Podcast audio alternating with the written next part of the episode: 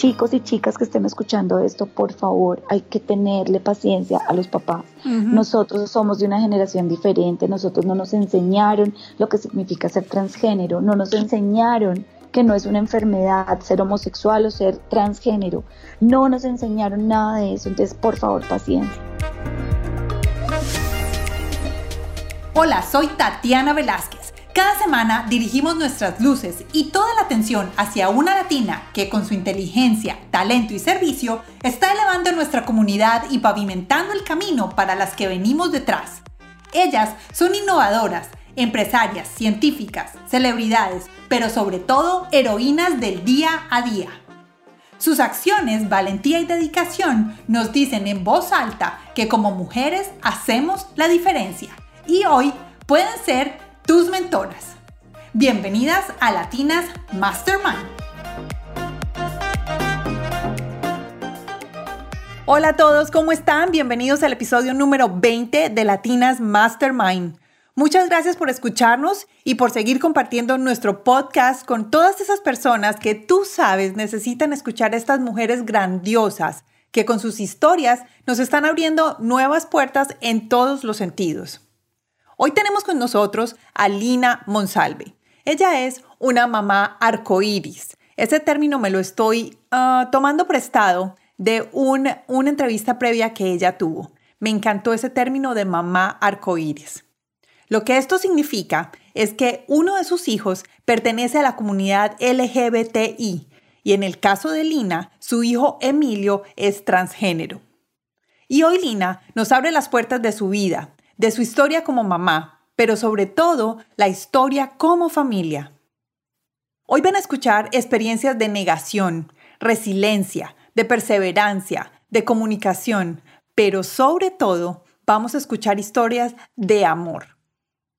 Lo único que les voy a adelantar el día de hoy es que se me salieron las lágrimas más de una vez durante esta entrevista, pero no fue por tristeza, fue por pura admiración. Para todos los padres que nos están escuchando en este momento, este episodio contiene información y muchas palabras que aunque son normales y científicamente correctas, pueden ser las no adecuadas para sus niños más pequeños. Actúen según su discreción y según lo que su corazón les diga. Porque esta historia está diseñada para abrirnos nuevos horizontes y sobre todo para empoderarnos con conocimiento como Lina lo dice. Recuerden que este episodio puede ser compartido a través de mensaje de texto o a través de las redes sociales. Solo vayan a esa plataforma donde nos están escuchando en este momento, hagan una pausa donde vean y sientan que hay algo, algún tema, algo que está diciendo Lina o que estamos hablando que les gustó y que creen que alguna persona lo necesita, hagan una pausa ahí y háganle clic al botón de compartir y mándeselo a esa persona que van a tener en su mente y que con este mensaje van a recibir una información muy valiosa el día de hoy y ustedes les están dando un regalo. Hoy los invito a que nos dejen mensajes no solo en las plataformas como Apple, que allí pueden dejarnos mensajes y cinco estrellas, por favor, esas estrellas nos gustan y nos sirven, pero también los invito a que vayan a nuestra página web www.latinasmastermind.com y ahí pueden ver todos los episodios y pueden hacernos comentarios en cada uno de ellos. Y sin más preámbulos, los dejo hoy con Lina Monsal.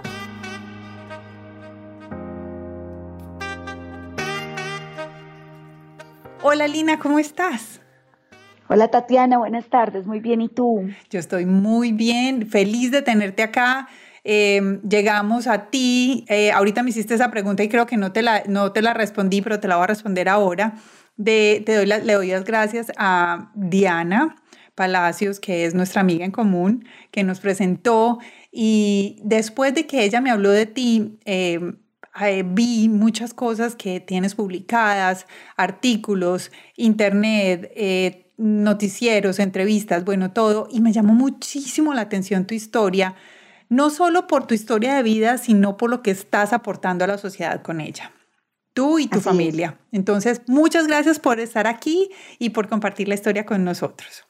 Gracias a ti por la invitación, Tatiana. Estamos muy felices. Bueno, Lina, vamos a empezar con algo fácil. ¿De dónde eres tú?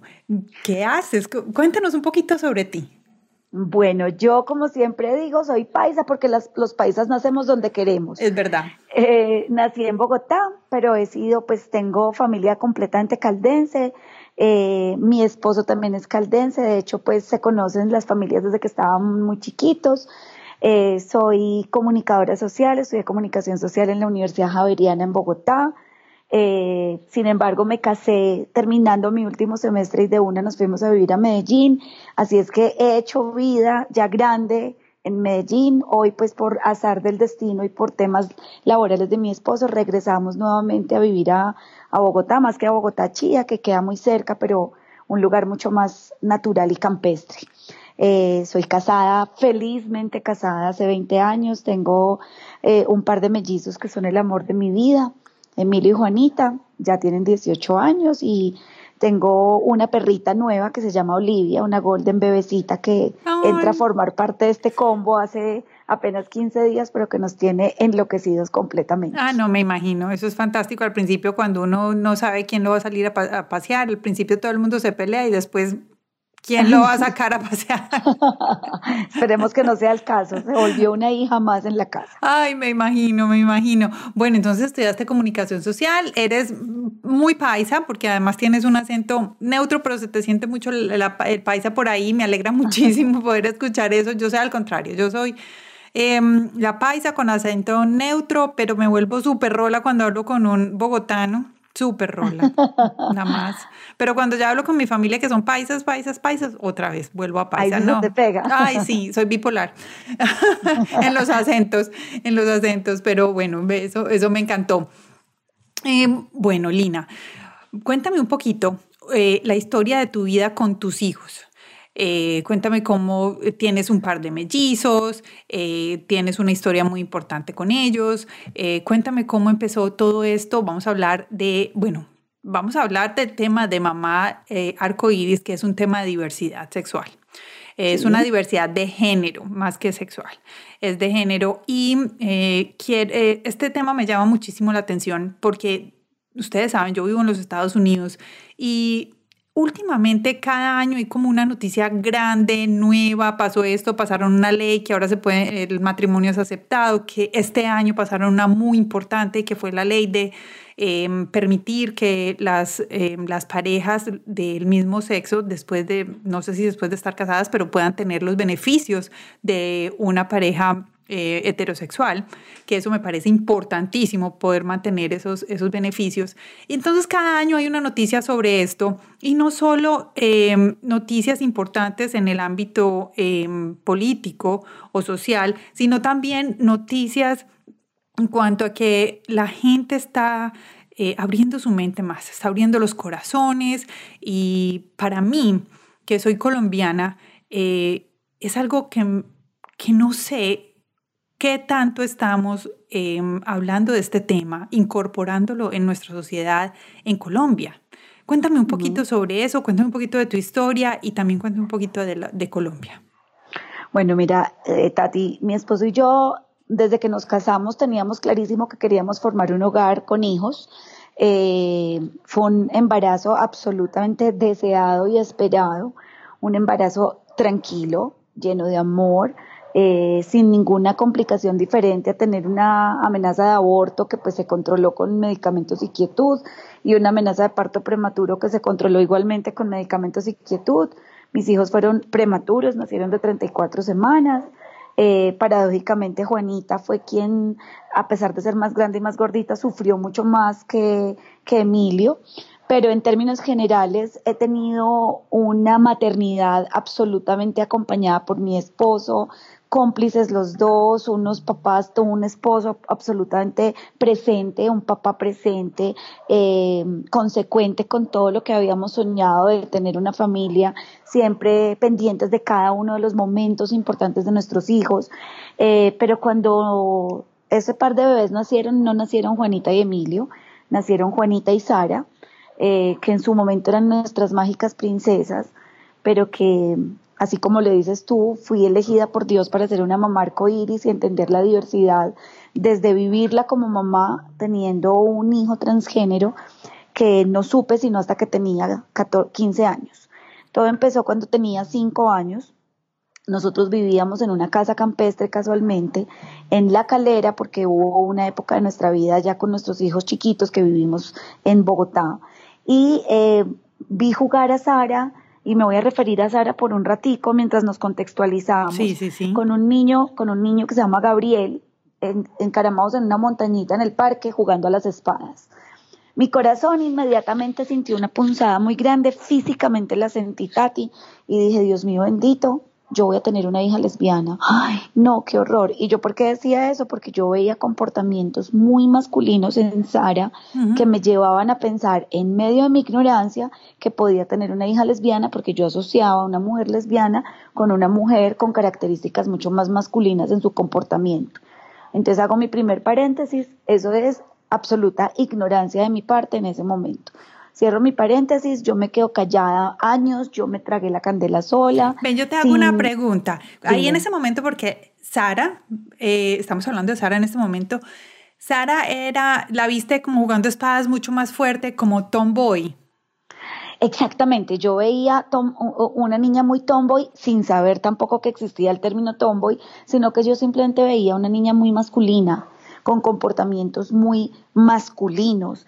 Eh, le gustaba utilizar ropa pues jeans, camiseta. Yo siempre dije que yo tenía dos extremos, la princesa del glamour que era Juanita, que le fascinaba las princesas, eh, ponerse pelucas, eh, pintarse las uñas, maquillarse, ponerse tacones así estuviera chiquita jugando con tacones, y que al otro lado yo tenía la hippie, que era Sara, porque solo le, solo le gustaba estar de jeans, camiseta, tenis y manillas, porque tenía sus manos llenas de manillas. Entonces, mi forma, digamos, de escudar o de camuflar mi verdadero sentimiento profundo de mamá era diciendo que yo tenía una niña muy hippie que le gustaba mucho más lo simple que a Juanita. Pero, pero era una negación inconsciente, perdón, era una cosa que yo no, de la, que, de la cual yo no me hacía consciente, pero que sabía muy en el fondo de mi corazón que algo pasaba. Y así transcurrieron años en los que llegó el momento de ir a Canadá en su intercambio de, de colegio y nosotros pues les compramos exactamente a las dos la misma ropa interior, que eran como cuatro o cinco brasieres pues de niñas todavía más pequeñitas y un top. El top de, de, de Sara era blanco. Cuando regresó seis semanas, siete semanas después de Canadá, Revisamos la maleta, los brasieres estaban nuevos, con etiquetas sin estrenarse y el top absolutamente negro de tirar a la basura. Ay, Dios. Entonces, para mí, eso también fue un shock muy fuerte porque a pesar de que puede sonar, pues, insignificante entre comillas, tenía mucho sentido que no se hubiera estrenado ni un solo brasier y se pusiera solamente ese top. Pero es, ahí es cuando, cuando tú dices que la vida te manda señales y hay veces tú no las quieres escuchar. Exactamente, exactamente. Y nuevamente volví a mi silencio, a mi angustia de mamá, sin compartirla con mi esposo, aún a pesar de que él y yo somos súper cómplices, somos novios eternos, nos contamos absolutamente todo. Ese era un pedacito de mi vida que yo no quería compartir con él porque era una forma de expresar mi negación, mi autonegación. Y no la quería compartir con él por dos cosas. Una, porque yo no quería aceptar que estuviera pasando algo y dos, porque yo no quería contaminarlo a él o sesgarlo a él frente a una posición o a una situación que yo estaba sintiendo y que podía estar equivocada. Y él no te decía nada. Ah, perfecto, que quería ser equivocada. Exactamente. Y, él no te decía nada. No, nada, no, para Iván era absolutamente normal. Obviamente nos aterró mucho el tema del top eh, y ya empieza esta preadolescencia, estos momentos durísimos de, por ejemplo, cuando le llega su primer periodo, que, que, primero le llegó a Juanita y a los seis meses le llega a Sara. Esta niña salió del baño dándose golpes en el estómago, se daba puños en el estómago y lloraba y lloraba, yo no quiero, yo no quiero.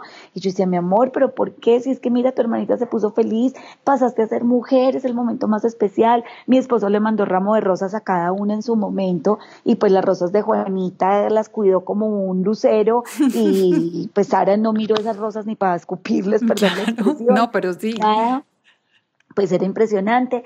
Ya empezó la, la parte de adolescencia, de fiestas de 15 y empiezan las peleas en mi casa. Si no te dejas maquillar, no vas, te vas a dejar echar la pestañina, porque yo maquillo, pues a mí me gusta mucho maquillar, entonces yo no llevaba a las niñas a, a, la peluquería, sino que yo misma las arreglaba para las fiestas de 15. Claro. Entonces era una absoluta batalla campal porque yo le echaba la pestañina y mientras maquillaba a Juanita y Sara salía del baño, Sara, Sara salía como un mapache, porque después nos confesaba que se echaba agua y se hacía durísimo para arrancarse las pestañas porque no quería pestañina. Le hacía, si yo le hacía unas ondas en el pelo, cogía un cepillo y empezaba a jalarse o se hacía una moña para cogerse el pelo. Eh, nunca se dejó pintar las uñas de un color diferente a transparente o piel. Eh, nunca se las dejó crecer. Eh, siempre que salía para la fiesta de 15, salía con su vestido, con los zapatos en la mano, los tacones y una tula de Adidas vuelta a una miseria con unos tenis dentro de la tula. Y yo le decía, pero ¿cómo te vas a llevar eso? Pero ya tiene cartera. No, yo no quiero. Y yo volví y decía, Dios mío, ¿qué está pasando? Claro, otra señal. Otra señal. Aquí va otra que te voy a contar y es que nos fuimos mi esposo y yo para Estados Unidos solos a comprar ropa y a empezar a estar como solitos en nuestro viaje eh, de esposos. Y Sarita nos entregó una plata que ya tenía ahorrada para que le compráramos ropa interior. Nos hizo una presentación en PowerPoint con las imágenes de la ropa interior que quería que le compráramos. Y eran boxers de Calvin Klein, específicamente grises con el cauchito blanco que dicen Calvin Klein, que es como lo más cercano a unos boxers de hombre. Claro, yo sé cuáles me estás hablando. Es como los cacheteros. Sí, sí, sí. Y tops no quería nada más. Ese fue el encargo y unos adidas negros, totalmente negros. Y yo decía, yo le mandaba fotos, la llamaba, le decía, mi amor, mira, mira este brasier tan divino, estoy en pink, hay unos cucos divinos, Juanis me encargó cucos de pink, ¿no prefieres? No, yo no quiero eso, yo quiero los grises y negros de Calvin Klein, no quiero más. Y yo decía, Dios mío, yo le decía, Iván, amor, pero ¿por qué? ¿Pero por qué no puede querer unos cucos de pink tan divinos de colores como los de Juanita? Ah, ah, cero. Se negaba completamente a, a utilizar. Ya regresamos, ya empezó una ¿Cuántos años eh, tenía ahí? Todavía estábamos en los 15. Tenía más o menos 14 años. Ya. estoy hablando, todo esto pasa entre los 13 y los 15. Está bien.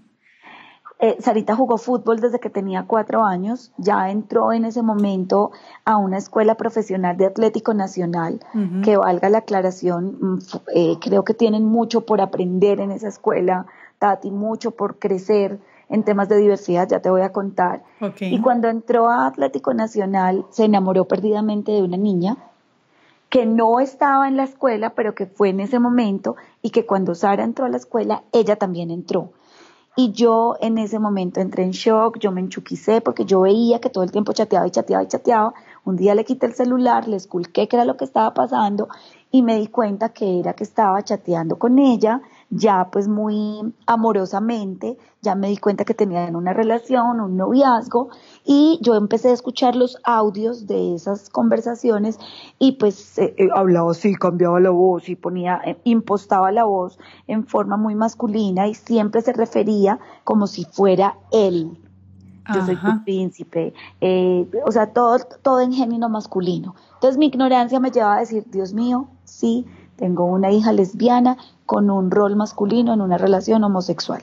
Oye, pues mi ignorancia hasta donde llegaba. Dios. pero no, pero, pero mira, para serte bien sincera, yo creo que muchas personas, incluso varias de las que nos deben de estar escuchando, pueden pensar exactamente lo mismo. Total, total. Es que esa es la, la reacción básica y primaria que tiene un papá, elemental, un papá y una mamá. Entonces, hubo un momento y me, me comí un pedacito que es súper importante, es que una noche, a los 13 años, llegó Juanita a nuestro cuarto llorando y detrás llegó Sara y Juanita nos dijo, mapa, escuchen a mi hermana que tiene algo que contarles. Inmediatamente en mi corazón sentí lo mismo que sentí a los 5 años y dije, nos va a decir que es lesbiana. Se puso a llorar y nos dijo, mamá, papá, por favor, perdónenme, pero es que yo creo que yo soy bisexual. Ojo, pues, no dijo lesbiana, sino bisexual. Bisexual, ok. Porque es que me gusta una niña y hoy se lo dije y se armó un chicharrón terrible en el colegio y me dijeron que, me, que te van a llamar a ti, que van a llamar al papá y yo por eso necesito que ustedes sepan primero, por favor, perdónenme, perdónenme. Entonces, ¿cuál es la reacción de una mamá? Hay muchas que, que, que me escuchen, me van a entender y de pronto se van a identificar y es, no, mi amor, estás confundida, son las redes sociales, son tus amigas, es la televisión, es la, es la adolescencia, eso es normal. Entonces le puse el ejemplo de una actriz muy famosa de aquí de Colombia, eh, no sé si se puede decir el nombre, si no, pues no importa. Y yo le decía, mira, amor, hay una actriz de aquí de Colombia que se llama Fulana de Tal, que dio mucha lora, salió en muchas portadas de revistas con su novia y hoy tiene su esposo, tiene sus hijos, así es que no te preocupes, que eso es normal, que te pueda pasar. Nunca avalé la idea de que pudiera ser bisexual porque yo en ese momento no creía que hubiera una orientación que se llamara bisexual y que fuera real. ¿Y en qué colegio, en qué colegio estudiaba? O sea, porque en, estabas hablando de Medellín, pues yo soy de Medellín y casi todos los colegios son católicos. Claro, y estudiaban en el Marymount, que ah. además de ser católico es archirrequete católico, sí, archifemenino. Archifemenino. Y sí, por favor. Exacto. Bueno, y, ay Dios, ¿y te llamaron del colegio?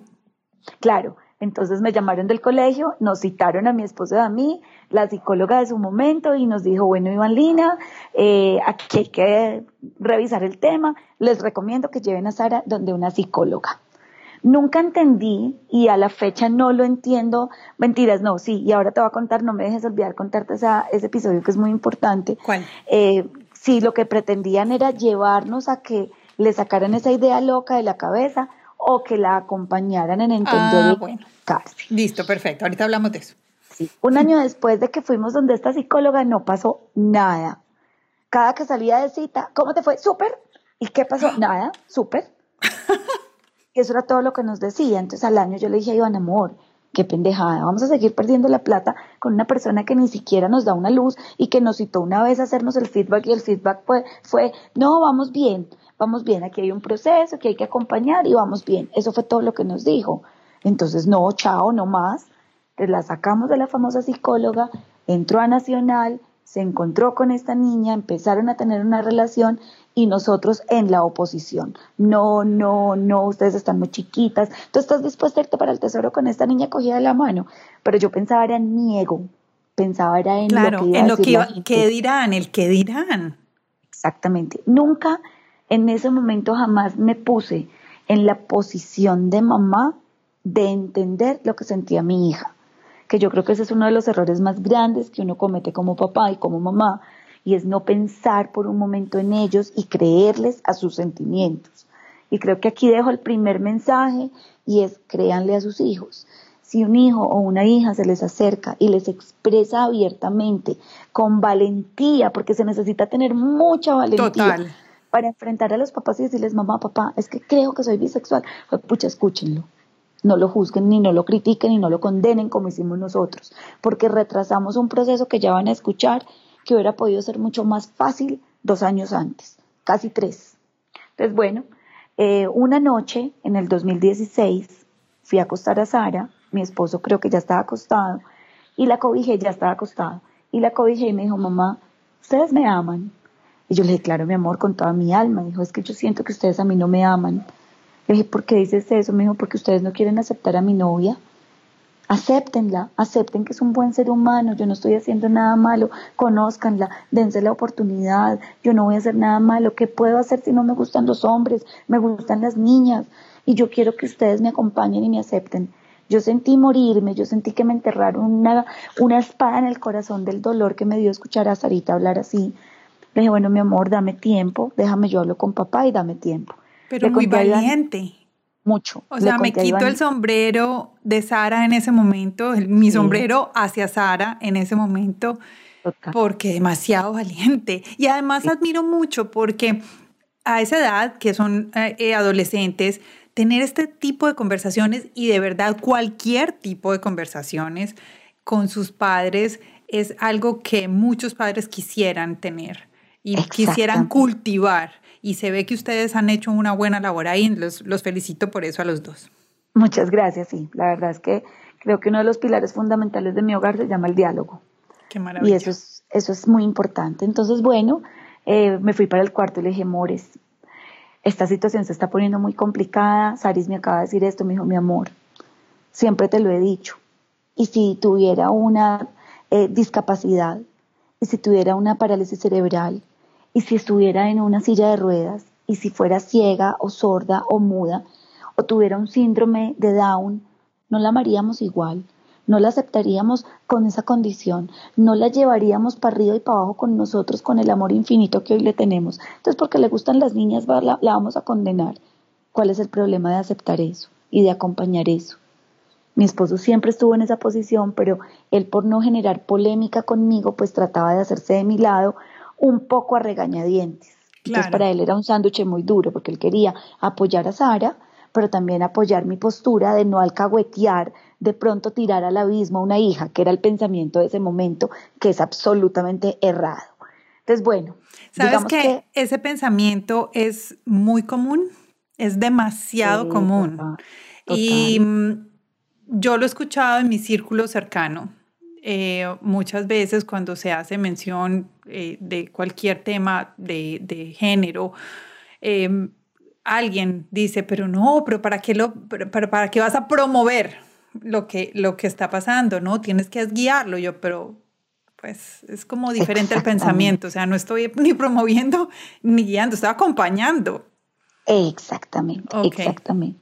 Entonces, bueno, ya a partir de ese momento, digamos que abiertamente hubo una relación, un noviazgo em, que, que, fue muy distante por culpa nuestra, porque sí, eh, puedes verte con, la niña, pero acá, pero no se pueden ir juntas para el tesoro, no se pueden ir juntas para Oviedo, no pueden ir juntas a comerse un helado. De puertas para adentro. De, puertas, para adentro. Exactamente. En enero del 2017, la mamá de la niña me abordó por, por Messenger y me dijo, Lina, yo soy Lina, la mamá de Pepita, eh, conozcámonos, creo que ya es momento de saber quién eres tú, quién soy yo, quién es tu hija, quién es mi hija. Te invito a almorzar a mi casa, fui a su casa sin conocerla, fue una tarde maravillosa, hoy somos grandes amigas ah. y entre todo lo que hablamos yo le dije, le dije, mira, yo le prohibí la amistad con tu hija tanto tiempo, yo sentía que ella estaba dañando a mi hija, bueno, lloramos todo. Pero hubo un episodio muy importante en, esa, en ese almuerzo y fue que me dijo Lina, a mí lo único que me preocupa es que Pepita le sea infiel a Sara.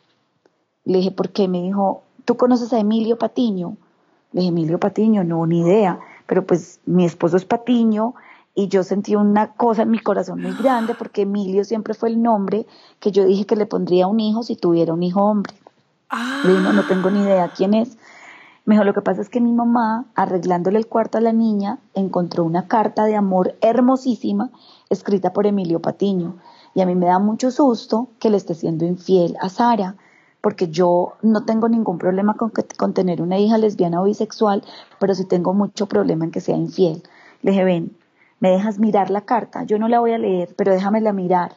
Y cuando me la sacó, pues inmediatamente me di cuenta que era la letra de Sara. Ay. Eh, que muy a grosso modo alcancé a ver unas, unas frases de amor. Parecía una carta escrita por mi esposo hace 30 años, Tatiana. ¡Ay, qué belleza! Que es lo que llevamos Iván y yo juntos. Era una carta de amor profunda, divina, firmada por Emilio Patiño. En ese momento nuevamente dije, no, definitivamente tengo una hija lesbiana con un rol masculino en una relación homosexual. Punto y se acabó. Nunca por mi mente pasó saber o entender que podría tener un hijo transgénero porque yo no sabía que eso existía. Y esa es la gran deuda que tiene la educación conmigo y con los millones y millones y millones de seres humanos en el mundo, porque esto no es en Colombia, Exacto. esto es en el mundo. En el mundo. Nos deben esto. Mira, en este momento tengo los ojos aguados, no nos podemos ver. Tengo los ojos aguados, pero sobre todo por eh, ese detalle de Sara, Emilio, de Emilio, de él tener eso en su mente, de que ese era el nombre que tú tenías para su hijo. Así es. Qué bonito, porque él te estaba honrando a ti. Ajá. Los estaba honrando a ustedes. De asumir el rol masculino como, como él se sentía, como se siente, lo que es. Eh, y, pero honrándolos a ustedes, me parece que divino, o sea, pues estoy aquí, voz quebrada y todo. Tan divina. Sí, eso fue muy emocionante. Bueno, entonces ya eh, ese día que hablamos con la mamá de, de la niña, digamos que yo serené un poco mi alma, pero no me tranquilicé y no dije, sí, listo, no, de una, sí, súper, tengo hija lesbiana. No, para nada. Sí, no debe ser fácil. Eh, días después de ese, de ese encuentro, de ese almuerzo, eso fue ya en el 2018, 18 sí, em, recogí a Sara en el colegio para llevarla a su entrenamiento de nacional y cuando íbamos en el carro por la autopista en Medellín, me dijo, mami, yo me quiero cortar el pelo y me lo quiero cortar así. y me mostró en el celular una foto de un hombre pelicortico. El demonio se apoderó de mí, yo me enloquecí, me enchuquicé, empecé a gritar como una loca en el carro, le pegaba puños al timón y yo le decía que era que estaba loca, que claro, perdón las expresiones y pido disculpas abiertamente en, este, en esta entrevista si ofendo a alguien, hoy soy otra persona, pero en ese momento era ignorancia. Yo le decía, claro, como una machorra, como una marimacha, eso es lo que estás aprendiendo en Nacional, de todas esas niñas que son así, ni de riesgos, ¿cómo se te ocurre? Yo no voy a dejar que te cortes el pelo, además que como era crespa, yo decía que iba a quedar como cuadrado. No, mira, la cantidad de sandeces que pueden pasar por una persona las dije yo, todas y más. La falta de conocimiento es lo que nos hace decir. Exactamente, la falta de, de conocimiento es la que nos lleva a acabar con la felicidad de nuestros hijos. Ah, qué bonito eso. Y hasta con la vida. Y ahora vamos a hablar de eso. Mi pobre hija recostaba la cabeza contra la ventana, se le escurrían las lágrimas, no decía una sola sílaba. Llegamos a Nacional, se bajó agachada su cabeza, chantadísima. Llamé a mi esposo, me dijo, no, ¿qué tal? ¿Cómo se le ocurre? Bla, bla, bla. Bueno, otra vez se puso de mi lado y fueron tres meses de muchas peleas. Me quiero cortar el pelo, parecía un radio viejo. El pelo, el pelo, el pelo, el pelo. Nosotros no, no, no y no el 28 de marzo eh, se muere, ah, no, mentiras, como el 20 de marzo tuvimos una pelea muy fuerte en mi casa, que por alguna razón de la vida yo desanclé de mi cerebro y no me acuerdo qué fue lo que pasó, pero sí me acuerdo que el otro día, muy a las 7 de la mañana, nos llamó María Clara Mojica, uno de los grandes ángeles que llegó a nuestra vida, la psicóloga de high school del colegio, nos citó y me dijo, Lina, se vienen ya, necesito hablar con ustedes ya. Nos fuimos mi esposo y yo para allá a las 7 de la mañana, eh, muy preocupados y nos dijo, bueno, aquí vino Juanita por un lado, vino Sarita por otro lado, las dos muy tristes y llorando mucho. Eh, y yo lo único que les puedo decir es que Sarita está desesperada por cortarse el pelo. Yo a ustedes no les puedo decir que este es un tema de rebeldía, porque si fuera rebeldía hace tiempo se hubiera cortado el pelo. Este es un tema de identidad. Yo no les puedo decir nada más, por favor revísenlo y piénsenlo. El pelo crece pero la felicidad de Sara puede estar eh, eh, en juego con esta situación. No nos dijo nada más. Y dijimos, pues fue pucha, sí, dejémosla, ¿qué más hacemos? Pero no lo hagamos ya para no perder autoridad, papá, pa, para que no crea que nos manipula y nos domina. A los ocho días se murió mi abuela, lo cual fue para mí un golpe muy fuerte, muy, muy, muy, muy, muy fuerte, porque mi abuela y yo teníamos un vínculo único. Ella me recibió de un año y ocho meses cuando mis papás se separaron, mi mamá empezó a trabajar muchísimo, eh, yo vivía con mi mamá, por supuesto, pero en la casa de mi abuela. Entonces mi abuela se convirtió en mi todo, mi vida, mi luz, mis estrellas, mi todo. Se murió, fue un momento muy duro, vinimos a Bogotá a su entierro. Eh, fuimos a comprarle ropa para el entierro a Sara, pues para, las, para las exequias. Sí, sí. Y se fue derechito para la sección de hombres. Eso fue un camello porque no la podíamos jalar para mujeres. Al final del día logré meterla entre un pantalón azul oscuro y una camisa blanca. Le alicé el pelo y se hizo una moña y se guardó el pelo. Entonces yo tenía doble dolor de ver a Sara tan masculina y la muerte de mi abuela. Y ocho días después, el 7 de abril, un sábado, la dejamos ir al centro comercial Santa Fe con, su novia, pero no nos avisó que se iba a ir en un Uber con ella para la casa de otra amiga a las nueve de la noche sin avisar. Entonces, por supuesto, ah. castigo inmediato, mi esposo fue, la recogió, yo le dije, mi castigo es que me entregas el celular. Me dieron las seis de la mañana esculcando el celular, y aquí hay una cosa muy importante, papás, mamás, si sus hijos son menores de edad, exijan ver el celular. Sí. No es una, para mí no es una negociación. No, ¿Por qué? Porque son, son menores de edad y yo tengo todo el derecho a revisar el celular. Y gracias a revisar ese celular pasaron cosas muy positivas. Empecé a revisar y me encontré un, un, chat de muchísimos meses con Sofía Llano, otro ángel que llegó a nuestra vida, una niña que estaba en un grado más que Emilio, perdón, que Sara en su momento, eh, y empiezan a hablar de todo el tema de la sexualidad, de la orientación, ta, ta, ta, ta, ta, ta. Y un día le dice, oye Sofi, ¿sabes qué? Tú me puedes decir Milo. Entonces Sofi le dice, pero ¿cómo te vas a decir Milo si tú te llamas Sara? ¿Y por qué Milo? Ah, porque es que yo no soy Sara, yo soy Emilio y yo soy trans. Entonces yo leí eso y yo sentí que la mandíbula se me desencajaba. Yo temblaba, eran por ahí las 4 de la mañana, mi esposo profundo wow, ¿cómo así que trans? No lo puedo creer, te felicito, eres el primer trans que conozco. Bueno, tus papás ya saben, no, no saben ni van a saber, porque yo sé que si saben me van a echar de la casa. Y como lo dije en estos días en un live muy lindo que hicimos, em, el 39% de los niños y niñas trans en el mundo se suicidan se suicidan, no se intentan suicidar y el 64% son tirados a la calle. No te puedo. Así de sencillo. Y ese número es muy grande. Muchísimo, muchísimo, muchísimo. O sea, solamente 36% de las familias tenemos la capacidad de escuchar esa voz interior de papá y mamá y no tirarlos a la calle. Es un número muy chiquito frente a lo que podría ser. Por eso este tipo de espacios yo siempre los, los, los abro con todo el amor y los acepto porque sé que es mi misión poder dejar otra semillita más. Este podcast es otra semillita más y que espero que se multiplique y se siga multiplicando el mensaje. Y, te agradezco mucho por compartir con nosotros todo esto porque de verdad es algo que debe estar, de estar afuera porque estamos viviendo en un planeta donde pues esto es lo que pasa, es que es lo que es. No hay que ocultarlo, ni hay que tapar el sol, ni nada. Es lo que es y es y hay que aceptarlo. Pues de pronto no hay que compartirlo, ni, uh, ¿cómo se dice? Se respeta.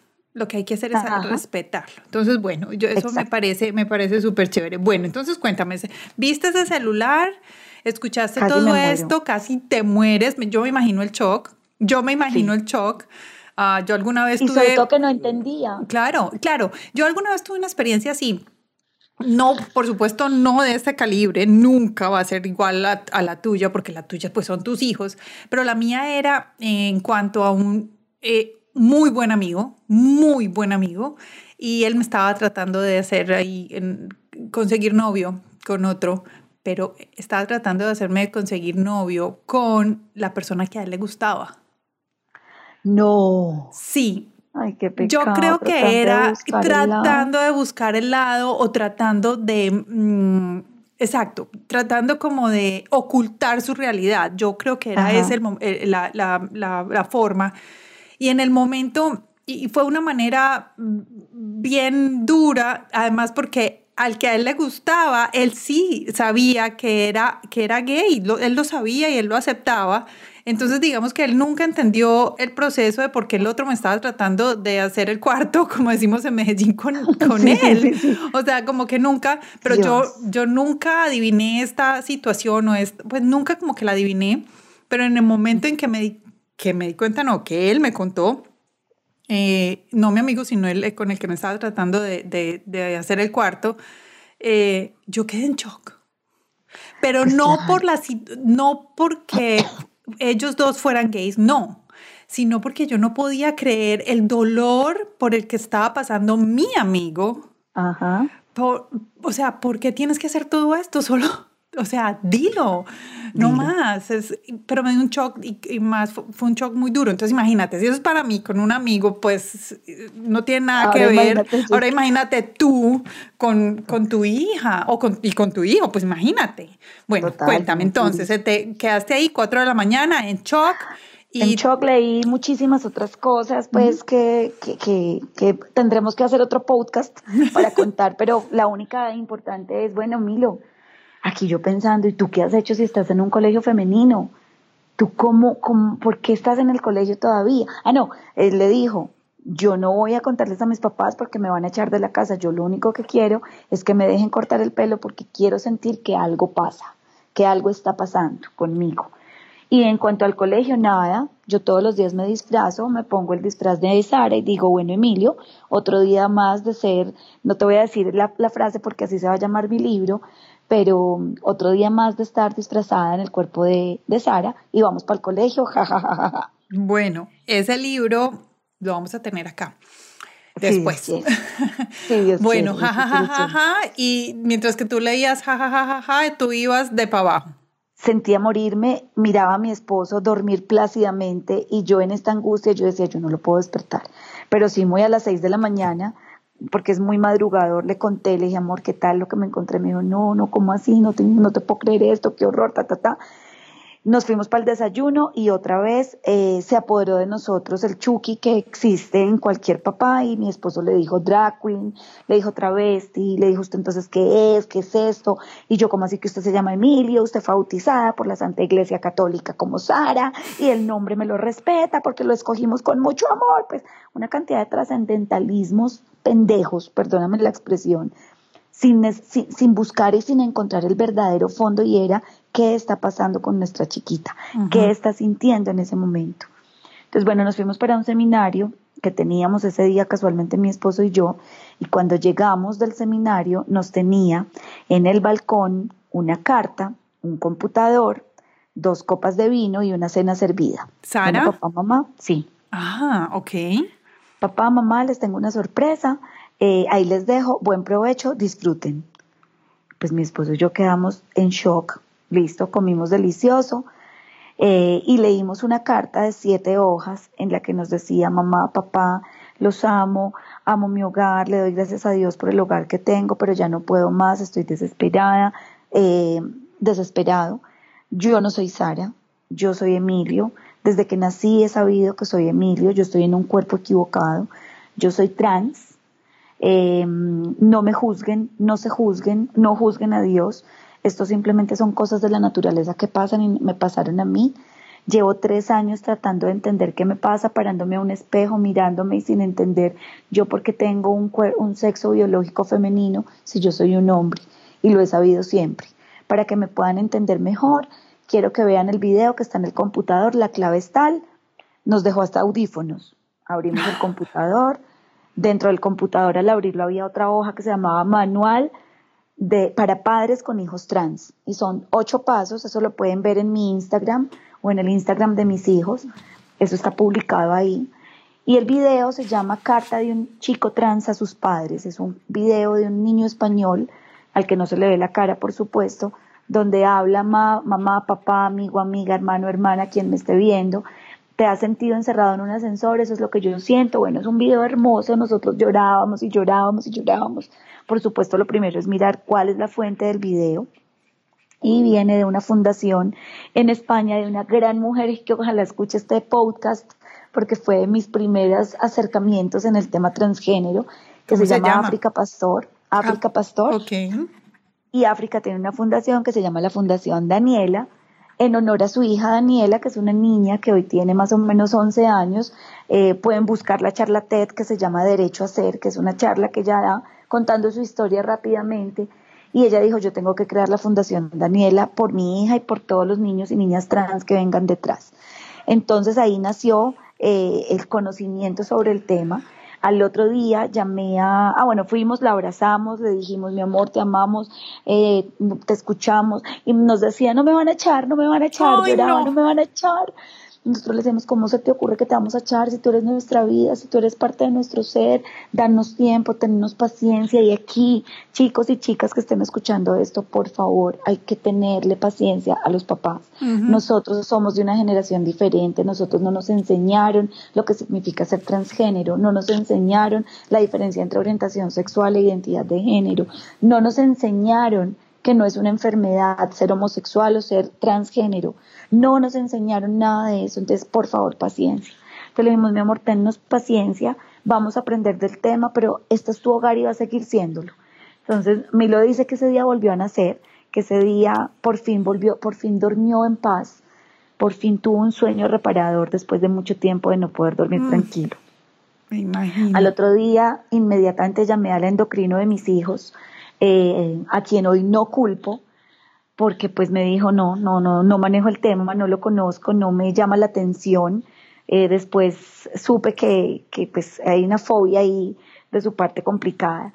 Pero sin embargo me dijo, no conozco el tema, pero te voy a hacer un link con el doctor Mario Angulo, que es el director de la clínica, director y fundador de la clínica de género eh, de la Fundación Valle Lili en Cali, un endocrino, papá, que se fue para Los Ángeles a estudiar del tema con un equipo interdisciplinario de psiquiatra, endocrino, eh, eh, perdón, urólogo, ginecólogo, psicólogo, cirujano plástico, y entre todos se fueron a estudiar el tema trans y, y montaron la clínica de género el doctor Angulo me llamó, yo me sentía en el cielo, me decía, Linda, no te preocupes, lo primero que te quiero decir es que no están solos, esto sucede, no es un porcentaje muy alto, pero existe, no es una enfermedad, no es un problema psiquiátrico, es simplemente una condición de ser humano.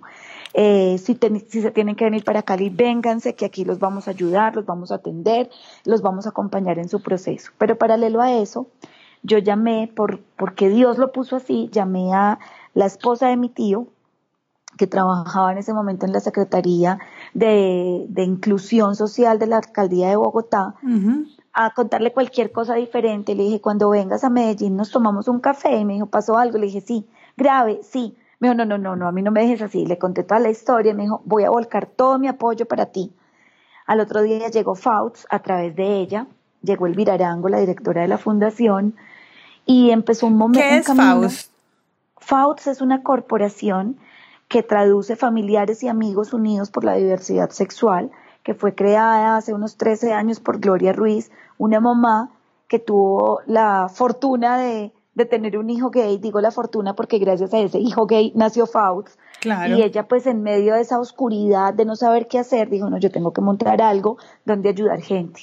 Así fueron llegando Elvira Arango, mamá de, una, de unos mellizos homosexuales, Claudia López, mamá de un chico trans, y Santiago Carvajal, un chico eh, eh, homosexual, y crearon la corporación FAUTS, que hoy pues ayuda a personas en cualquier lugar del mundo, porque FAUTS no tiene fronteras, estamos a un clic, a una llamada, a un Skype, a una videollamada, lo que sea, para poder ayudar. Eh, FAUTS ayuda desde el corazón y con la experiencia, no da acompañamiento terapéutico, pero sí remite a las entidades con las cuales se ha hecho alianza para poder darle el acompañamiento a chicos y chicas que lo necesiten de la población LGBTI. Y sabes que yo creo que eso de la experiencia es muy importante porque eh, cuando vemos personas con las que tú te relacionas, que están pasando lo mismo que tú estás pasando, que digamos ya lo pasaron, em, esa, es, esa es la mejor forma, aprender por el ejemplo aprender por lo que ya otras personas pasaron y, y, si ya ellos lo pasaron, ¿por qué no tomar ventaja de eso? Que básicamente es lo que estamos haciendo acá. Es, otros tienen que, otros necesitan este mensaje y, y están aprendiendo de ti, y están aprendiendo de Juanita y de Emilio y de tu esposo también. Entonces, bueno, continuemos. Entonces llegamos ahí, llegaste a, con Elvira Arango. Llegué a Fauts eh, con Elvira, quien me recibió y me dijo, estaba esperando tu llamada, ella lo único que hizo fue oírme llorar y llorar y llorar y llorar y llorar, hasta que me dijo, bueno, no te preocupes, aquí estamos para ti, quieres que nos reunamos, quieres conocer a Claudia y a su esposo y a Isaac, su hijo, le dije, claro que sí, eh, nos reunimos con ellos, eh, nos tomamos el mejor café de mi vida, nos contaron su historia, nos compartieron su experiencia, entonces repito, Fauts nació para compartir experiencias y a través de la experiencia de ellos empezamos a entender que definitivamente el conocimiento empodera. El conocimiento es la mejor herramienta que un papá, una mamá, un niño, una niña trans, un familiar o un amigo podemos tener en nuestras manos para poder entender lo que significa la diversidad sexual. Entonces, bueno, nada, nosotros entendimos la, misión que teníamos, la tarea que teníamos tan grande con Emilio, empezamos a educarnos, asistimos a un congreso de diversidad sexual en la Universidad del CES durante dos días. Eh, nosotros dijimos, listo, vamos para adelante. A mí me preguntaban en estos días, ¿cuánto tiempo te tomó aprender del tema o entender que tenías que eh, estudiar sobre el tema? La verdad, muy poquito porque yo decidí darle la bienvenida a Emilio y no recoger el cadáver de Sara. Ah. Entonces, para poderle dar la bienvenida a Emilio, yo necesitaba saber cómo dársela y hacerlo de la forma correcta. Hacerle ver que... ¡Boom! Me acabas de dar un de esos, eh, como los muñequitos que hacen que la cabeza me explotó. Eso estuvo fantástico. O sea, preferiste darle la bienvenida a Emilio que recoger el cadáver de Sara. Así es. Así es. Padres, por favor, escuchen eso. Eso es mind blowing, como decimos por acá. Sí, ese fue mi gran lema. Yo no, yo no podía perder a mi hijo. Yo tenía que, de alguna manera, recogerlo y acompañarlo en su proceso de felicidad. Eso sí, como se lo dijimos desde el día uno, listo, vamos para adelante, vamos a aprender juntos. Pero desde ya te digo, las normas, la disciplina y los valores que te hemos inculcado en este hogar no tienen género. Ah, no. No son negociables. Aquí vamos a seguir exactamente igual independientemente de que seas trans. Ser trans no te va a eximir de ninguna de las anteriores. Y hasta la fecha así ha sido y seguirá siendo. Em, y nada, Tati, ahí ya empezamos a recorrer un camino importante de estudiar, de prepararnos, de leer, de ver videos, de asistir a los grupos de apoyo que hace FAUTS cada mes o que hacía presenciales antes de la pandemia, hoy virtuales, pero fue la mejor manera rodearnos de gente que como nosotros tuviera la misma experiencia y que nos mostrara que definitivamente esto puede pasarle a cualquiera y que no hay otro camino diferente que seguir acompañando a nuestros hijos. No hay otra. No hay de otra. No hay de otra. Mira, yo para todos los que nos están escuchando, Lina nos está dando una información muy valiosa, muchos sitios donde ir, páginas web, nombres de médicos, o sea, todo eso. Todo eso lo voy a poner en las notas del de, programa. Eh, para que vayan y lean más abajito de, del podcast. Eh, más abajito de donde nos estén escuchando, ahí van a poder leer todas estas, eh, voy a poner los links, los nombres de los médicos, toda esta información que Lina nos está compartiendo la voy a poner ahí para que tranquilos sigan escuchando y mm, después pueden ir allá y lo ven. Maravilloso, eso es muy importante. Yo te quiero hacer una pregunta. En todo esto, pasaron más o menos dos, dos años, estoy como entendiendo bien, dos o tres años. Sí, llevamos dos años y medio exactamente en nuestro proceso. Han pasado dos años y medio. Yo te quiero hacer una pregunta, aunque en el futuro quiero eh, tener un podcast con Emilio y Juanita. Pero yo te quiero preguntar por Juanita. ¿Cómo estuvo Juanita? ¿Cómo Juanita lo tomó? ¿Cómo lo viste tú como mamá y qué acompañamiento le diste tú a ella? O ustedes como padres. Mm, bueno, si a ti se te chocolateó el ojo, a mí se me acaba de chocolatear preguntándome por mi niña. Yo creo que si hay alguien que ha dado una lección de valentía en todo este proceso ha sido Juanis. Juanis es una niña, o era una niña eh, introvertida, muy reservada con sus sentimientos, muy dura para expresar sus sentimientos. Y cuando todo esto empezó, fue durísimo. Fue más duro el proceso que tuvimos que vivir con Juanis que el proceso que tuvimos que vivir con Emilio. Juanis ha sufrido de hipotiroidismo desde que tenía nueve años por un bullying que le hicieron en el colegio que nunca nos expresó y que pues la llevó a, que todo se lo tragara la tiroides. Entonces nuestro, nuestro temor era ese porque desde el día uno dijo, yo no quiero psiquiatra, yo no quiero psicólogo, no me molesten, no me hablen del tema, que yo no quiero saber nada. Ella entró en un proceso de negación muy complicado no quiso atender absolutamente ninguna de las recomendaciones. Con la única persona que aceptaba hablar era con Juliana Montoya, una niña maravillosa con quien se fue para su viaje de 15, fue como la guía de, la, de la agencia de viajes con la que hicieron su viaje de 15 y se convirtió en su amiga, su confidente, su psicóloga, su psiquiatra, su ángel, su todo. Solamente aceptaba hablar con ella y aceptaba hablar con María Clara, la psicóloga del colegio de la que ya les hablé, con nadie más no aceptaba hablar con nadie más. Eh, todo esto empezó en abril y en agosto de ese año fue la primera vez que quiso, que quiso ir a un grupo de apoyo de FAUTS. Por cosas del destino llegamos tarde al grupo de apoyo y nos tuvimos que sentar en la última sillita que quedaba disponible. Y en el momento en que llegamos estaban hablando de cómo la oruga se convierte en mariposa eh, en el proceso de una persona de la comunidad, de la población o de su familia. Elvira dijo que iba a hacer unas rifas, entonces nos repartió unos papelitos, a ella le tocó el número 4, que es el número de suerte de nosotros, y yo le dije, Mona, tú como eres de buena, se lo vas a ganar. Y ella vio una caja y me dijo, mami, eso es como un splash. Y le dije, no, que nota un splash, qué delicia. Se ganó la rifa. Ella y una mamá.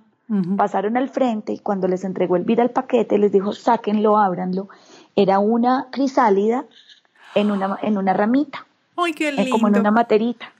Le dijo, bueno, Juanis, esta es la crisálida. Esta crisálida representa lo que tú hoy estás viviendo con tu hermano, que en algún momento se va a convertir en una mariposa. ¿Qué sientes? Mira, Tati, esta muchachita se desplomó, lloraba y lloraba y nos hizo llorar absolutamente a todos. No, pues me está haciendo llorar a mí. Es que tengo miedo, es que me van a dejar de hablar mis amigos, es que tengo miedo que me rechacen, tengo miedo que le, le pase algo a mi hermano, es que a mí me da mucho miedo el que dirán. Eran puros miedos y miedos y miedos de la sociedad, de que el bullying fuera otra vez a llegar a su vida, de que se fuera a quedar sin la posibilidad de tener un novio porque el novio la fuera a rechazar por tener un, un hermano trans. Y a partir de ese momento la crisálida estuvo tres meses puesta en su escritorio. Cualquier día la crisálida salió, perdón, la crisálida no, sé cuánto tiempo duró como crisálida, pero cuando salió la mariposa, era una mariposa de punticos blancos, anaranjada de punticos blancos. El día que Juanita dijo, mamá, papá, ya estoy lista y voy a crear patiño por dos, la mariposa salió a volar. No te puedo creer. Yo tengo la foto guardada, Tati, porque esto es un milagro de Dios. Esto fue absolutamente milagroso. Y ese día nació Patiño por dos, creado por ella, pues ingeniado por ella, creado por los dos, porque dijeron normalicemos y visibilicemos esta situación. Patiño por dos es una página en Instagram donde ellos muestran lo que significa tener un hermano trans y ser trans y qué es para ellos vivir la cotidianidad de unos adolescentes en una ciudad como Medellín, en un colegio como el Marymount femenino, y ha sido la mejor herramienta que han utilizado muchas personas para llegar a pedir ayuda. Y Emilio siempre lo dice, yo hubiera querido tener un patiño por dos, donde yo pudiera tocarle la puerta a alguien que me ayudara y me diera una luz, porque Emilio lo hizo solito. Solito. Imagínate. Bueno, entonces Juanita ya ahora es o sea... La manager. la manager, exacto, la manager, pues ¿por qué no? Y, pero también la veo, mm, los veo ellos dos demasiado unidos, demasiado unidos y como en un compartir diario. Eh, pues fuera, pues imagínate, son mellizos y, y, fuera de eso, pues compartir esas experiencias de vida que cada uno lo tomó como, como necesitaba en el momento que era, pero que ahora ya los dos están, están viviendo eh, a plenitud, digámoslo así. Juanis tiene una frase muy linda y es que dice que, que ella no perdió una hermana, ella ganó un hermano porque chocaba mucho con Sara, porque está, eran dos polos absolutamente opuestos. Entonces ella no, no tenía una hermana cómplice con quien ir a la peluquería, con quien compartir ropa. Ella dice que ahora tiene un hermano con quien comparte absolutamente su vida y, se aman profundamente, son súper cómplices, súper llaves, súper protectores uno con el otro, se protegen en todo, duermen juntos, eh, estudian juntos, eh, ven películas, arman planes y dicen, bueno, esta noche nos vamos a runchar y vamos a ver High School Musical como un par de bebés. Se aman, se aman, es una complicidad absolutamente pura. Y eso a mí me llena de, felicidad. De felicidad. bueno, y ustedes como padres, ustedes dos como es padres y como esposos, ¿cómo están ahora? ¿Cómo fue ese proceso? ¿Cómo están ahora? Mira, nosotros como esposos somos novios eternos, nos amamos profundamente, mi esposo y yo tenemos una relación de pareja muy sana, muy sana, nosotros pues eh, tendremos discusiones bobas como cualquier pareja, pero yo no, yo no te puedo decir que he tenido una sola crisis con mi esposo. Yo voy a cumplir 20 años de casada y todos los días le doy gracias a Dios por esa bendición que me dio de tenerlo a él como esposo. Este proceso a nosotros nos, nos unió mucho más porque a pesar de que en algún momento tuvimos diferencias, porque como ya les conté, para Iván era un proceso mucho más fácil que para mí, eh, nos ha mostrado un camino de ayudar a otros que nos ha unido más. Eh, para nosotros nuestra vida es absolutamente normal, nosotros no, no sufrimos con el tema, nosotros ya estamos en una plenitud absoluta con el tema de Milo. Eh, al contrario, nos sentimos muy orgullosos y muy felices de verlo a él feliz. El brillo en sus ojos no tiene precio. Hemos recibido el apoyo de muchísimas personas. Siempre nos encontramos con una llamada de alguien que, que fue parte de nuestro pasado, en la universidad, en el colegio, qué sé yo. Hace tres días a mi esposo lo contactó un compañero del colegio, de la universidad, no me acuerdo, y se pusieron a hablar, le dijo, Ivancho, es inevitable tener que hablarte del tema y decirte que he visto en redes sociales todo lo que ustedes han hecho y los felicito, me les quito el sombrero, ustedes son unos berracos. Entonces, lo único que uno recibe son mensajes edificantes que lo que hacen es fortalecernos a nosotros como papás y entender que estamos haciendo la tarea de forma correcta. Y ahora vamos a hablar de la familia, porque algunas veces la familia es difícil. ¿Cómo están los abuelos? Si tienen abuelos, tíos, primos, ¿cómo fue esto? Bueno, Tati, esta también es una historia hermosa. Mi esposo es muy, muy, muy cómplice y muy parcero con su papá, obviamente con mi suegra también, pero él siente una, un amor especial por mi suegro y él no se aguantó y no sé, creo que uno o dos días después de, de que Emilio nos contara, salió de la oficina y se fue derecho para la casa de ellos a contarles, a desahogarse, supongo, en, en, la intimidad de él como hijo con sus papás. Y mis suegros lo único que le dijeron fue, mi amor, son nuestros nietos, son tus hijos, los amamos como sea, incondicionalmente y aquí estamos para ustedes. Lloraron, se abrazaron y paré de contar. Ah. Eh, mis cuñados, mi cuñada se muere de amor por mis hijos, es una tía maravillosa. Ella dijo, mis niños son lo más importante en mi vida y yo a mis niños los voy a amar como sea. Lo importante es que sean felices. Igual mi cuñado. Entonces, por el lado de mi esposo, que es una familia relativamente chiquita, aunque es una familia enorme, la familia primaria, que es la más importante, súper bien. Obviamente las tías de mi esposo, todo el mundo muy querido, nos llegaban y nos llegaban y nos llegaban mensajes, no te imaginas. Por mi lado, yo tengo una familia archirre contrapaisa, eh, con ocho tíos hombres, hijos de la mi abuela era la típica matrona, sí. Eh, la que decía qué se hacía y cómo se hacía. Entonces mis tíos eh, han sido muy, muy llaves míos, pues porque fueron como mis papás, porque pues como te digo, mis papás se separaron cuando yo estaba muy chiquita y yo no tengo ningún tipo de relación con mi papá biológico. Pues muy de vez en cuando un saludo y ya, y nada más. Entonces, cuando yo les fui a contar a mis tíos, yo tenía un par de tíos a los que les tenía un poco de miedo contarle porque son muy machistas. Y uno le dije, bueno, tío, tengo que contarte algo. Sarita va a pasar a la historia como una hija eterna, memorable e imborrable. Pero llegó, llegó Emilio. Entonces me miró y me dijo, ¿cómo así? Y le dije, lo que pasa es que Emilio es un hombre trans. Me dijo, no importa para ahí, no me cuentes nada más. ¿Es feliz? Sí, es feliz. Bueno, bienvenido. ¿Dónde está? Mijo, venga, pues, quiero una cervecita. Te lo juro, así fue. En la casa del Elvide en Llano Grande, en una finca, y así fue. Punto. Uno de mis tíos más amados, que se llama Hugo, que vivía aquí en Bogotá y yo todavía estaba en Medellín, me llamó un día y me dijo, Linucha, yo no te había querido decir nada, pero yo quiero que me cuentes la historia. Se la conté, lloró y lloró y lloró y lloró y me dijo, ustedes no saben cuánto los amo y necesitamos devolverle a Emilio todo el amor que, que, le, debemos desde que nació y bienvenido y para adelante y ya. Y así con todos mis tíos y tías. No, mi mamá, fantástico. ¿Y tu mamá? Mi, mi mamá fue difícil, muy difícil porque mi mamá es muy católica y sus únicos nietos son Juanita y Emilio. Entonces mi mamá entró en una etapa de negación tenaz, no, eso es confusión, eso son las redes sociales, papá, papá, papá. Un día la senté en Crepes con, mi, con Claudia y con Elvira.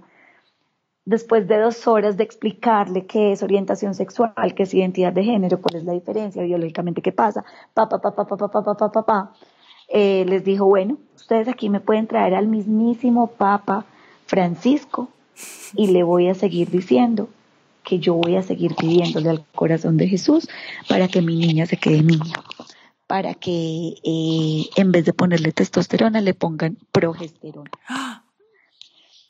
Y nosotras quedamos plop.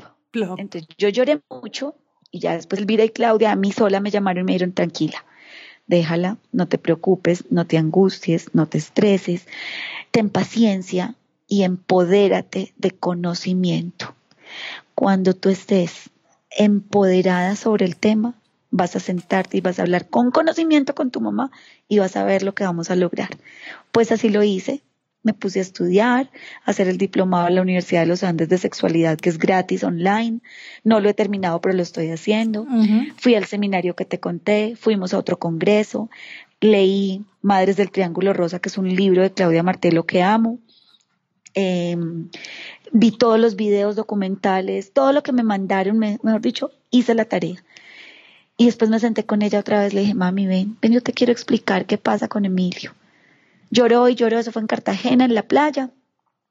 Y hoy, mi niño para arriba, mi niño para abajo, mi muchacho se fue, le compró boxers y es la luz de sus ojos, y todo se vive en la absoluta normalidad y naturalidad de una casa donde existen unos mellizos que se llaman Emilio y Juanita Patiño Monsalve.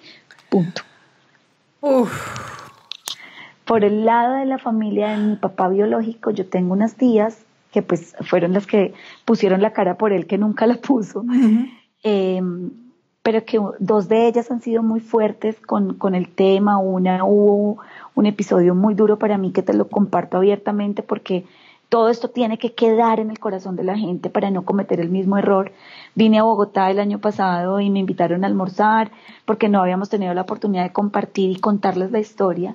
Y una de ellas se daba la bendición y me decía, ay no, que Dios ampare mis nietecitos. Y le daba golpes a la mesa como toco madera. Sí. Que Dios ampare a mis nietecitos. Yo le decía, que Dios ampare a tus nietecitos de qué?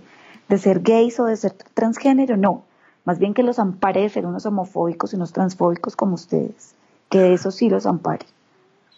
Claro. Y otra me decía, uy, yo nunca le voy a contar esto a nadie, no, qué pena, que irán a decir.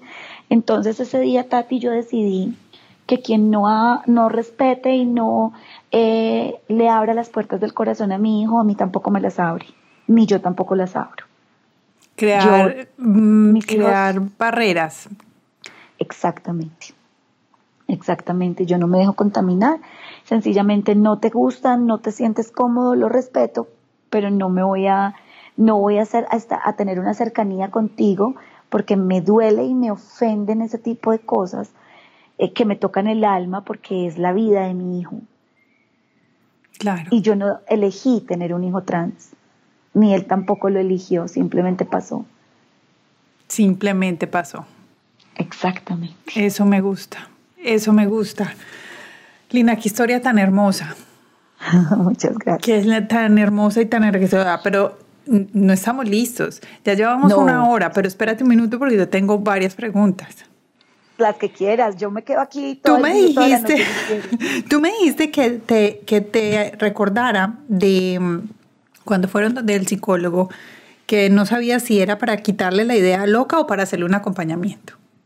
¿Qué significa eso? Esto también, esto también lo cuento con amor y respeto hacia esta psicóloga que ya no está en el colegio, pero que eh, de una u otra forma eh, se reivindicó con su carrera, con la vida, con sus pacientes y con nosotros. Cuando nosotros fuimos al colegio a que nos dijeran, a que nos contaran qué era lo que estaba pasando, fue posterior a una, una especie de, en la palabra de Emilio, amenaza que le hizo ella y le dijo, o le cuentas a tus papás o le cuento yo. Entonces para, mm. Emilio eso fue un golpe muy bajo que, que le ha costado perdonar, pero que yo le he ayudado mucho en eso, amor, perdónala. Eh, desafortunadamente pueden ser personas del área de la salud, del área de la psicología, pero tampoco se los enseñaron. Eh, pero para él fue muy duro. Pero el año pasado, terminando el año, me mandó un mensajito y me dijo, Linis, ¿cómo estás? Ta, ta, ta, mira, lo que pasa es que yo tengo ya, ella tiene como una empresa, como un consultorio de psicología, de acompañamiento a adolescentes, papá, papá, con un equipo interdisciplinario. Y me dijo, es que yo quiero que FAUTS nos dé una conferencia o nos dé un taller sobre diversidad sexual, porque yo no quiero volver a meter la pata y a vivir una experiencia como la que viví con Sarita en su momento. Ah, bueno. Entonces fue muy hermoso porque ella misma se dio cuenta y dijo, chanfle, la embarré. Yo no debía haber expuesto a esta chiquita a amenazarla de 13 años a decir o le cuenta a sus papás o les cuento yo, sino darle un acompañamiento diferente, pero entendió e identificó que hubo una falla y la quiso resarcir y hoy se lo aplaudo y le conseguí el taller con FAUTS y fue hermosísimo. Claro, pero bueno, es, vuelve y juega, lo mismo que dices antes, que es el conocimiento empodera. Exacto, y que la educación tiene una deuda enorme con nosotros. Esa es mi segunda pregunta. ¿Qué quieres decir con eso de que la educación tiene una deuda con nosotros? Mira, Tati, eh, te lo hablo por colegio y por universidad. Cuando uno está en el colegio, yo no sé si te, te tocó, que nos daban las tales clases de, de higiene, creo que es la que se llamaba en mi colegio, y a ti te enseñaban que la sexualidad significaba una relación sexual, ojo pues, que era un hombre y una mujer que tenían una relación sexual cuando se casaban y que de ahí se fecundaba un óvulo atrás de un espermatozoide y tenía, nacía un bebé. Yo ni me acuerdo si a mí me daban esa clase, porque yo estudiaba en la enseñanza y, ah. monjitas, que si tú dices que sí, el, que el Marymount es religioso y, y, exacto, el mío era parecido o más. O más, exactamente. Entonces, nunca nos enseñaron que la diversidad, que, la, todo el tema de sexualidad, no de diversidad, que la sexualidad va más allá de un genital. Nunca nos enseñaron que había otras opciones diferentes a ser cisgénero y heterosexual. Nunca se ha normatizado el tema, ni normalizado. Siempre ha sido un tabú, siempre ha habido una influencia de la iglesia muy fuerte, eh, muy negativa en muchas, en muchas ocasiones y nos ha enseguecido y no nos ha mostrado la realidad que vive cualquier ser humano en su sexualidad. Es más, no nos han enseñado que la sexualidad no está determinada por lo que tenemos entre las piernas. La sexualidad va más allá de eso, es de un sentir, de un identificarte, de una cosa mucho más emocional, no solamente carnal. Y esa deuda la tenemos que pagar, nos la tienen que pagar y la estamos pagando hoy yo. Hoy me estoy convirtiendo en una multiplicadora de un mensaje que aprendí por una experiencia propia, pero no todos tienen esa oportunidad. Entonces hoy la gente cree que yo tengo una hija lesbiana que le gusta vestirse de hombre o que yo tengo una hija que quiso ser hombre. Y que ustedes la caguetearon. Exactamente. No, yo tengo un hombre que se identifica hombre, que su cerebro le dice las 24 horas del día, usted es un hombre, y que se para al espejo y a pesar de que se identifica hombre, dice, pucha, yo porque tengo un genital femenino. ¿Por qué me asignaron una vagina si yo soy un hombre? ¿Tú te imaginas la confusión? No, es que es un berraco, es que lo dice, lo dice Carolina Londoño, que es la, es una sexóloga que, fue la fundadora de, de Transeres, otra fundación muy bonita de Medellín, ella dice, los chicos y chicas trans son seres evolucionados. Es más, ella nos contaba que en India, cuando hay un hombre o una mujer, cuando una familia manifiesta abiertamente en su sociedad, en su círculo, que tienen un hijo o una hija transgénero, se vuelven inmediatamente dioses. ¿En serio? Y los alaban, sí, y los alaban y les llevan ofrendas a su casa, porque son seres evolucionados, porque es un ser tan absolutamente capaz de, de, trascender a un genital y vivir su identidad como realmente la sienten. No. Independientemente del genital. Mira. Entonces eso es hermoso. Yo hubiera pensado otra cosa, pero mira que las sorpresas que nos da la vida, la falta del conocimiento. Ajá. Yo quiero que nos cuentes eh, cuál es la diferencia transgénero, eh, tú lo dices, pero yo no sé cómo decirlo. ¿Cómo lo dices tú? ¿Cuál es la diferencia? Que todo es diferente. Bueno, mira, vamos a imaginarnos tres líneas. Vamos a tener tres líneas imaginarias en este momento. La primera línea se llama sexo biológico. Es el genital con el que tú naces. Entonces tú naces con una vagina, con un pene o con los dos. Eso en términos biológicos, físicos. ¿Listo? A ese sexo biológico femenino se le cataloga como hembra, no como mujer. Mujer es un nombre socialmente impuesto. El pene es un macho y el vagina y pene es intersexual. O vagina y pene no, eh, órganos femeninos y masculinos más bien. Eso es una persona intersexual. La segunda línea es la línea que vamos a llamar la de identidad. Entonces, en un extremo están los cisgénero y en el otro extremo están los transgénero. ¿Qué significa eso? El cisgénero es el que está del mismo lado identificándose con su órgano genital. Entonces, yo, por ejemplo, soy una mujer, una hembra cisgénero, que en la sociedad me llaman mujer, de sexo femenino, que me paro en el espejo, me miro, tengo una vagina, me identifico con esa vagina, me siento a gusto con mi vagina y no tengo ningún problema con ella. Es decir, soy cisgénero, estoy del mismo lado del sexo biológico con el que nací. Pero al otro lado están los transgénero, que se paran en el espejo, en el caso de una mujer transgénero, se para en el espejo, tiene un pene y dice, yo soy una mujer, me identifico mujer, me gusta ser mujer, pero tengo un pene. Y en el caso de un hombre transgénero, es un Emilio, se para en el espejo, se identifica hombre, las 24 horas del día se comporta como hombre, su cerebro le dice usted es un hombre, pero tiene una vagina. Esos son los transgénero. ¿Listo? Y en la tercera línea está la orientación sexual. Fíjate que ninguna línea se junta con la otra. Son paralelas más no unidas. La orientación sexual está netamente relacionada con lo afectivo, con lo que a ti te gusta, con lo que a ti te atrae. Entonces a ti te pueden atraer los hombres, las mujeres, los dos o ninguno, independientemente de cómo te identifiques en tu género. Entonces tú puedes ser una mujer cisgénero, pero puedes ser homosexual. Tú puedes ser una mujer transgénero y ser homosexual. O puedes ser una mujer transgénero heterosexual. Nada tiene que ver una cosa con la otra. Una cosa es el genital y otra cosa es lo afectivo. Entonces, en el caso de Emilio específicamente, Emilio es un hombre transgénero heterosexual. ¿Por qué? Porque piensa, se siente y se identifica como hombre. Eh, eh, eh, neuronalmente es un hombre, pero le gustan las mujeres, pero le podrían gustar los hombres. Exacto, sí. O sea que la, la, el cruce, no hay cruce y la línea va paralela. paralela, exacto. ok. Nunca se cruzan. Nunca se cruzan, sí. Ok, gracias por esa explicación porque pocos, yo pues la, no sabía esa descripción, la verdad. Eh, muchas gracias, muchas gracias por eso. Ese es el famoso ABC de la sexualidad que nos enseña Fauts. Ah, bueno, está bien. Me, me, encanta. Vamos a buscarlo, vamos a buscarlo allá. Lina, algo que se nos haya quedado. Bueno, yo creo que hay muchas cosas que se quedan importantes, pero, pero pues el tiempo no nos da.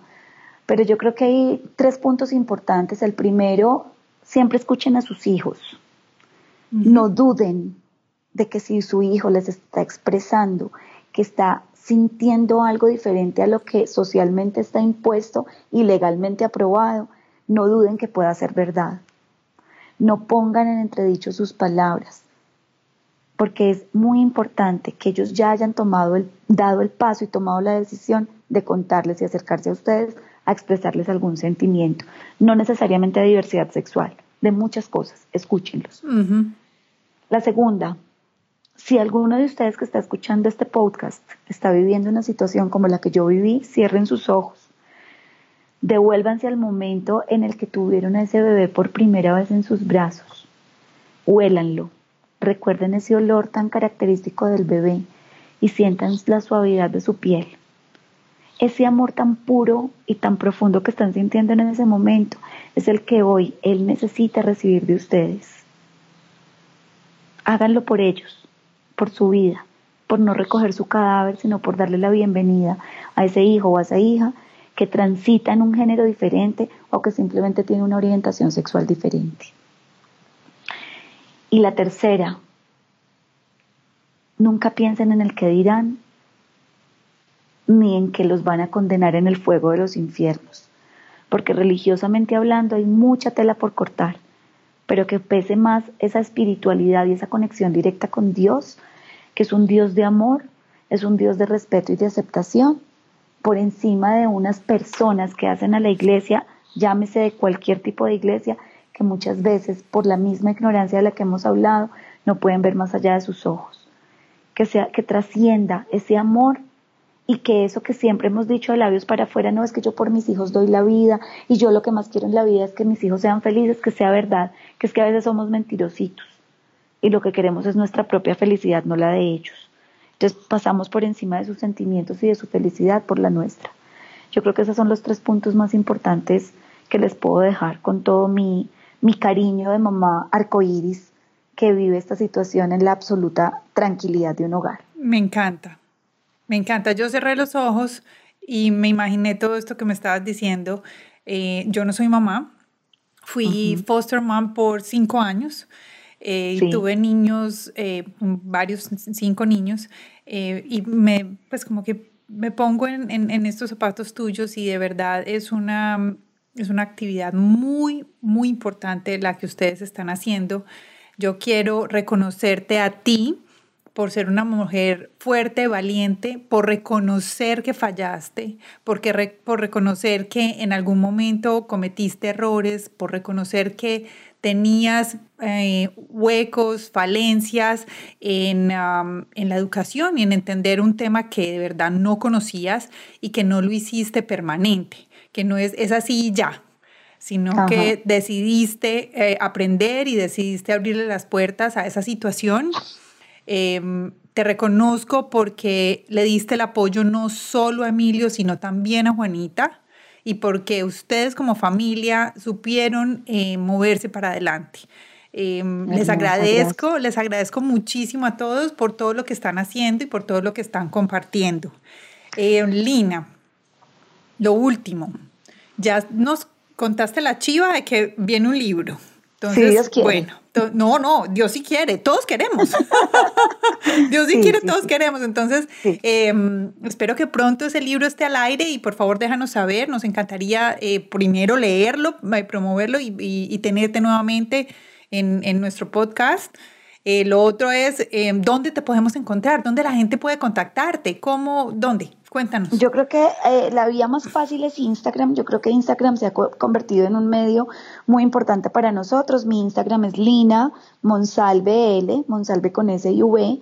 Em, yo estoy a un clic, simplemente me mandan un mensajito directo y yo inmediatamente respondo. Y a través de la página de Instagram de mis hijos, que es Patiño por dos, Patino por dos, el por es una X, eh, que también es como la cuenta en la que nosotros hemos logrado ayudar a muchas personas. En Facebook estoy como Lina María Monsalve López, me mandan solicitud y listo. Eh, por ahora estamos ahí, mis hijos pronto van a abrir su canal de YouTube, ya tienen pues como toda la parte legal lista, pero esta entrada a la universidad les ha quitado un poquito de tiempo y no lo hemos podido eh, arrancar, pero pronto lo vamos a empezar también. Bueno, ya sabemos entonces todos dónde los podemos encontrar. Los invito a que si tienen preguntas, vayan, háganlas, no se queden con esas preguntas en el corazón, en su estómago. Ustedes saben, el corazón les habla. El corazón les habla desde el principio, uno sabe qué es lo que está pasando, pero muchas veces nos negamos a escuchar a nuestro corazón y las intuiciones que tenemos. Y ahí sí voy a dirigirme directamente a las mamás y a las mujeres. Nosotras como mujeres y mamás tenemos ese sentido y esa intuición eh, y esa conexión con esos pequeños. Entonces, por favor, no nos, no nos neguemos estos, estos momentos. Ya para terminar, yo solo quiero contarles algo. Y esto es como una abrebocas para invitarlos a todos a que vayan a la cuenta, a la cuenta de Instagram de eh, Patiño por Dos. Eh, estuve viendo los highlights en el momento en que Emilio recibió su primera dosis de testosterona. sí. ¿Cierto?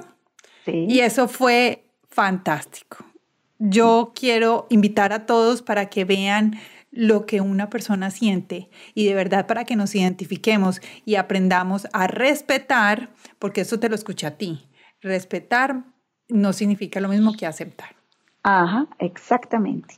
exactamente. Yo no necesito que acepten a mi hijo, necesito que lo respeten. Y, y por derecho te van a respetar a ti y a toda tu familia. Exactamente, así es. Así es, Tatiana. Bueno, entonces aquí estamos. Lina, muchas gracias. Gracias por compartir esta fantástica historia con nosotros, por ayudarnos y espero que todos ustedes nos acompañen, que disfruten, que hayan escuchado este podcast. Por favor, este es un tema que es necesario compartirlo.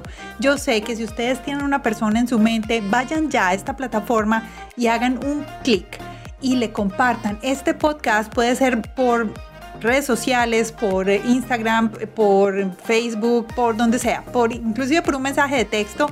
Compartan este mensaje con la persona que ustedes saben le va a interesar y que lo está necesitando. Es muy importante, es un regalo de vida lo que ustedes van a hacer el día de hoy.